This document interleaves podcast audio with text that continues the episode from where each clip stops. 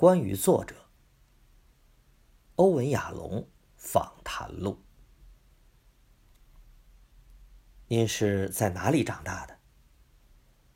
在华盛顿特区。我父母在那里开了一家卖酒水和杂货的小店。您最早的记忆是什么呀？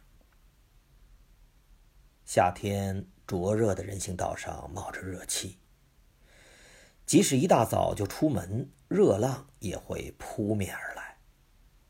炎热的天气常常迫使我的父母和其他住在市中心的家庭，一到晚上。就成群结队来到波托马克河岸边的一个叫 Speedway，就是高速公路的公园儿去避暑。我记得父亲清晨五点钟就带我去华盛顿东南部的大型露天市场进货。我记得附近有一家叫希尔万的小电影院。父母生怕我在街上玩不安全，通常一周。要把我送去那儿三四次，同样是出于安全的考虑。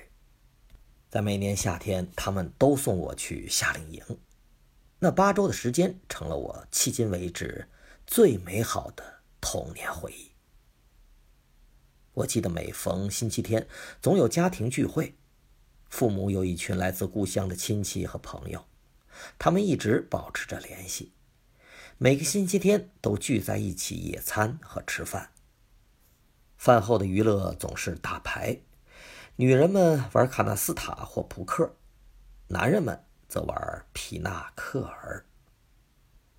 原书注：卡纳斯塔就是一种两副牌一起玩的，通常由二或六个人玩的纸牌游戏。皮纳克尔就是一种两到四个人玩的纸牌游戏。我对每个星期天上午轻松愉快的时光都印象深刻。我通常会和父亲下棋，他常常一边下棋一边伴着留声机上，当时我们叫维克多唱机，播放的伊地语歌曲格。您的祖先和父母是来自哪里啊？他们留下过什么有趣的故事吗？嗯，我的父亲呢，来自俄罗斯和波兰边境附近的一个犹太人小村庄。他们有时称自己是来自俄罗斯，有时又说是来自波兰。父亲常开玩笑说，当他们觉得无法忍受俄罗斯漫长而严酷的冬天时，就会把国籍说成是波兰。我的父亲来自塞尔兹，我的母亲来自大约十五千米外的普鲁西纳。这个地区所有的犹太村庄都被纳粹摧毁了。我的几个亲戚，包括我父亲的姐姐和他兄弟的妻子和孩子，都在集中营里被杀害了。我的爷爷是个靴匠，他常到我外祖父的粮草店去买东西。我的父母在十几岁时就认识了，直到一九二一年移民美国后。才结婚的。他们初到纽约时身无分文，大部分时间都在为维持生计而奔忙。后来，我父亲的弟弟在华盛顿开了一家巴掌大的小店，就鼓励我父母也搬过去。他们从此开了一家又一家的杂货店，又接连开了几家酒行，店铺的规模慢慢的扩大了，经营的也越来。越好。您父母都在酒行和杂货店里工作吗？您对这些店铺还有什么记忆吗？父亲和母亲每周有六天的时间是在店里，从早上八点工作到晚上十点，每逢周五、周六甚至加班到半夜，真是难以想象的辛苦。关于我父亲呢，有一个真实的故事，还被我作为素材写进了《诊疗医生的谎言》这本书里面。他有一间很小的杂货店，六尺见方，我们一家就住在店铺的楼上。有一天，一位客人进来说要买双工作手套，父亲指了指后门说：“他必须去后面的储藏室拿货，可能要花上几分钟的时间。其实根本就没有什么储藏室，后门通往一条巷子。父亲从后门溜了出去，飞奔到两条街外的自由市场，以十二美分的价格买了一双手套，然后赶回来。”再以十五美分的价格卖给了那位客人。您在哪里上的大学啊？大学期间有什么有趣的轶事吗？是乔治华盛顿大学。当时学校里呢给了我三百美元的全额奖学金，我当时就住在家里面，每天开车或者乘公交汽车去上学。我的大学时光都被浪费了，几乎没留下什么美好的记忆。我一心埋头苦读，医学、预科以外的课我一律不选，只花了三年的时间就修完了所有的专业课程。我人生最大的遗憾之一，就是错过了电影和文学作品中经常描绘的那些美好的大学时光。为何要这么着急毕业，又这么勤奋呢？因为在那个时代啊，犹太人想进医学院是非常困难的。所有的医学院都只录取百分之五的犹太医学生。我和我的四个好朋友都被乔治华盛顿大学的医学院录取了。我和其中的两位至今关系都很密切。啊，而且顺便说一句。我们几个人的婚姻都很稳定。我的紧迫感很大程度上是来源于我和玛丽莲的关系。我十五岁就与她相识了，于是我一心想着尽快确定我们的婚姻关系，趁他还没改变主意。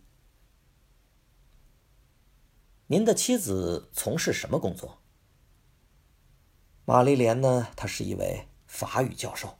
后来又担任了斯坦福妇女研究中心的主任。他还是一名文化史作家。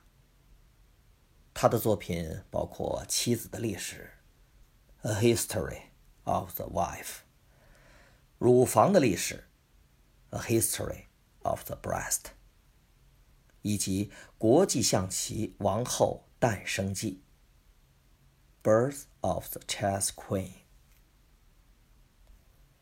在从医之前，您都做过哪些工作呀？我童年的时期在父母的店里工作了很长一段时间，还兼职分发《自由》这本杂志，和到附近的洗护会超市，就是 Safeway 门口呢帮人提重重的购物袋。为了攒钱买一台显微镜，我曾经花了一个暑假的时间在。人民药店那儿的冷饮柜台 卖冷饮，然后由于报纸的分类广告，把 farm work 就是农活的意思错打成了 fine work，即精细活。我又误打误撞的到了一个奶牛场工作了一个暑假。我在邦茨服装店做了三年的服装和鞋类推销员，是每周六上班。连续好几年的国庆节，我都是外出摆摊儿卖烟花。曾经有几个暑假，我还当过夏令营顾问和网球教练。我在大学里面呢，还辅导过有机化学。上了医学院以后，我唯一的额外收入就是实验室工作、卖血和捐精，还有协助教授做图书馆资料搜集。医学博士毕业之后，我还到监狱和精神病院做过大量的咨询工作。您认为最近有哪部小说值得推荐呢？嗯，这几年呢，我读过的最好的小说是大卫·米切尔的小说《云图》（Cloud Atlas），这称得上是一本天才之作。我一直在阅读，并且很喜爱的还有村上春树和保罗·奥斯特的几本书。我最近呢，刚刚重读了查尔斯·狄更斯的《我们共同的朋友》（Our Mutual Friend） 和西格弗里德·伦茨的德语课《The German Lesson》，都是杰作啊。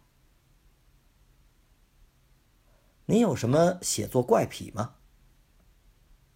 我每天上午很早开始写作，大概从上午七点一直写到午后，然后开始接诊患者。我经常从梦中获得很多素材。我在写作的时候非常专注，认为没有什么事比写作更重要。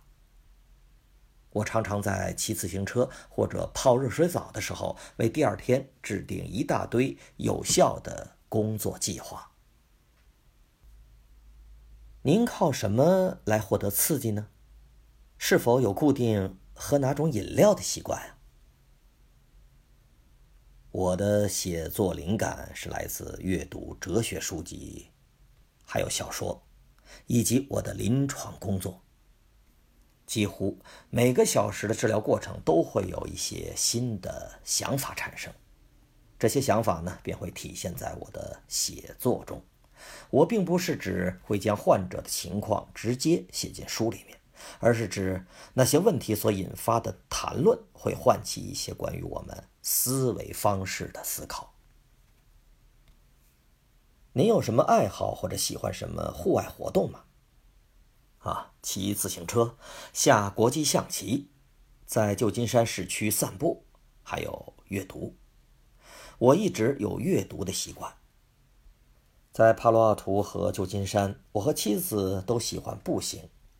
我们常去剧院和朋友们见面，与我们的四个孩子保持着密切的联系。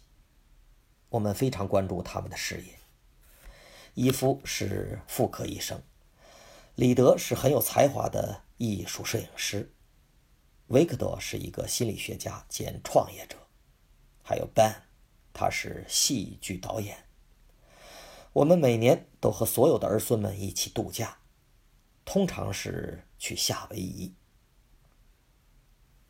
您目前在做什么呢？我刚刚完成了我的教材《团体心理治疗的理论与实践》的第五版修订。正在从语言疲劳中恢复过来。最近几个月呢，我一直在研究希腊哲学，特别是伊壁鸠鲁的思想。我一直在准备和搜集素材，希望什么时候能再有一部新的作品问世。我在等待这一天的到来。